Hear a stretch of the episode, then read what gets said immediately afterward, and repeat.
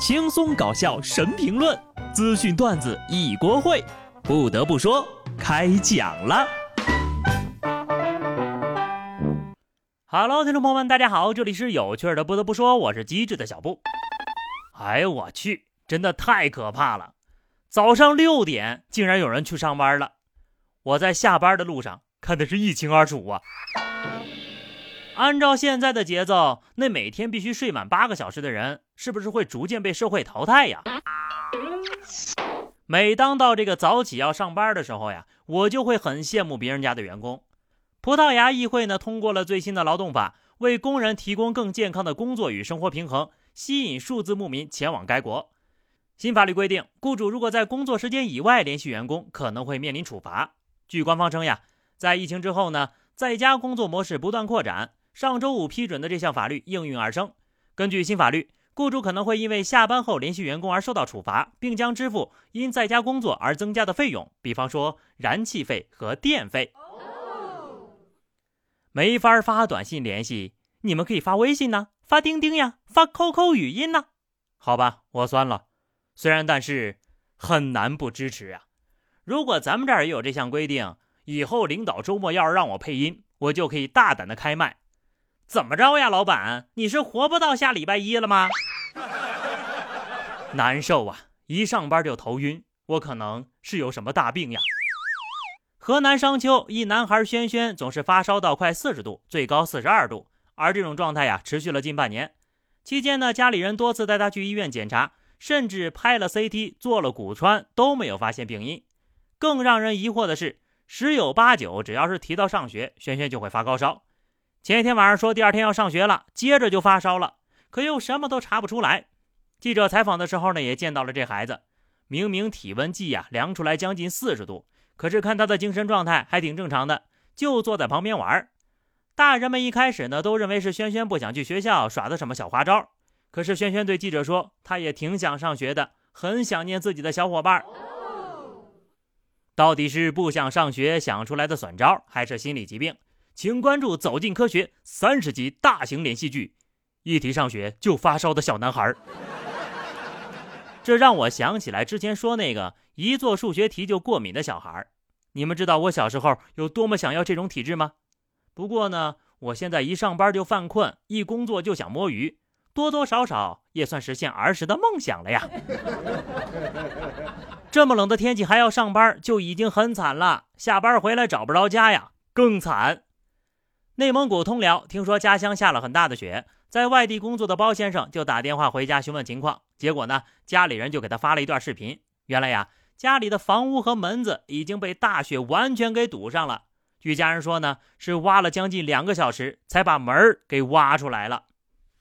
包先生表示，不管你们信不信啊，我们家在雪里，现实版的大雪封门。南方人表示很羡慕，北方人却表示非常的无奈呀。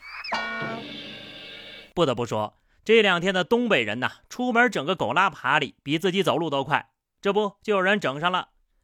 内蒙古通辽大雪过后，路面积雪严重，车辆通行困难。一位外卖小哥牵着狗狗，让狗狗替他拉着外卖箱，在雪地上艰难的前行。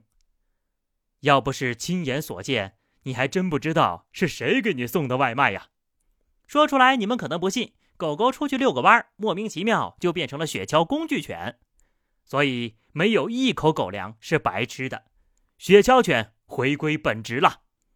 其实这活儿吧，应该让哈士奇来做，白天累了，晚上就拆不了家了。这小哥呢，也是时间管理大师呀，遛狗加送外卖，两不耽误。有人在风雪里讨生活，有人在风雪里喜结连理。辽宁阜新一对新人冒雪结婚。一路上，两人互相搀扶，并肩前进。拍摄者称呀，新人的婚期在很早以前就预定了。虽然说当天风雪交加，但是在新人的朋友亲戚的保驾护航下，婚礼圆满礼成。共赴白头了啊，属于是。听说东北地区民间有个说法啊，大雪天娶回家的媳妇儿厉害呀，能持家。所以呢，祝福二位，你们一定会幸福到白头的。其实每年下雪呀，都会产生一些浪漫的爱情故事。河北承德一男子在雪天表白翻车的视频呢，引发了网友关注。这男的呀，在雪地里想写个五二零表白女朋友，没想到呀，写成了二百五。整吧倒是挺工整的，字儿也都对了，就是顺序不太理想。想当年数学作业，估计全对的次数不多吧。事到如今，最简单的方法就是把零加一横改成八，寓意呢爱我吧。要不你就擦了写成五零二吧，粘得更牢。当然了，人家可能也不是想表白，就是单纯的想骂个人而已。往雪地上写字啊，其实是每年的重点表演节目了。那么有没有北方的好心人呢？可以帮我在雪地上写个字吗？我给你十块钱，你就把你的银行卡和密码写下来，拍给我就行了。下面又到了沙雕新闻的时间了啊！重庆发生了一件令人啼笑皆非的事情，说是有一男的呀醉驾被查了，却大呼被骗了。经了解得知，该男子当晚喝了酒，想开车又担心酒后开车被查，于是呀就给了一位出租车司机一百块钱，约定由出租车司机呢在前面带路，他在后面开车跟随。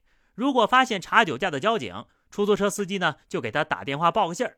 很显然，他的小伎俩并没有得逞。经检测，该男子属于醉酒驾车，果然是喝多了呀。但凡就两粒花生米，也不至于干出这种事儿啊！我知道不叫代驾，可能是因为代驾比较贵，但是或许你还可以坐在出租车上，让出租车司机送你回家，可能也用不了一百块钱吧。沙雕呢是无处不在的啊，人间有，动物界也有。贵州贵阳，一只猴子闯入某高校的女寝翻找食物，把美妆蛋当成鸡蛋直接拿走了，还在阳台上呀啃了一口。这一看就是花果山农业大学的这猴吧，是辅导员儿，轻车熟路的样子，一看就是个惯头了。你别说，这美妆蛋呢，倒是真的挺像鸡蛋的哈。果然是个猴子，进了女生寝室，竟然只找吃的。这要是我进了都是姑娘的寝室，那不得要个微信号呀？有些事情就是这样，总是在你意想不到的时候发生了。宁波一个火锅店的小伙端着一盘肉准备传菜呢，刚到楼下，一阵风刮过，这肉片啊顺着风全部都飞走了，给这小伙呀都看蒙圈了。这才是真正的雪花肥牛，还是会飞的雪花？究竟是风的无情，还是肉的凉薄？也许只有传菜的小哥哥自己知道了。这备菜师傅刀工还是不错的啊，肉比纸还薄，这项可以写进简历里了。对食材的节省技巧修炼到了炉火纯青的境界，一斤肉能切八百多片。好了，那么以上就是本期节目的全部内容了。关注微信公众号 DJ 小布或者加 QQ 群二零六三七九二零六三七九，来和小布聊聊人生吧。下期不得不说，我们不见不散，拜拜。